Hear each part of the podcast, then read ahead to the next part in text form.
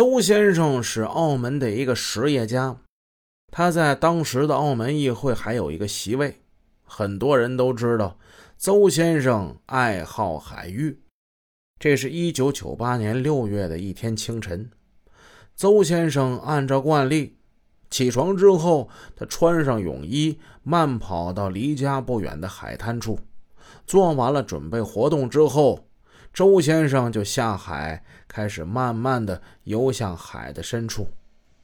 邹先生的游泳技术相当不错，时而仰泳，时而潜泳，玩的非常的畅快。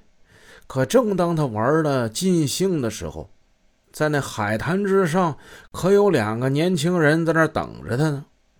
等那邹先生上了岸之后。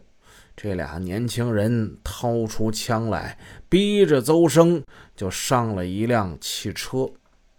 当天上午，邹生他们家收到了限时交钱赎人的通知，一个个急得像热锅上的蚂蚁。或许是出于花钱消灾的心理，邹先生他们家人没有敢报警，而是给绑匪准备了一笔钱。由于这邹先生跟四眼牛深交甚好，得知邹先生被绑架之后，四眼牛可气坏了。四眼牛认定这是对他的一个挑战。四眼牛第一个怀疑的人就是叶成坚。叶成坚跟四眼牛因为杀不杀十四 K 崔红发生口角争执过后不久，叶成坚就开始打听。邹先生跟四眼牛他们之间这关系，往常呢只知道这俩人私交甚好，但是这一查才知道，四眼牛身后的政治后台就是这邹生。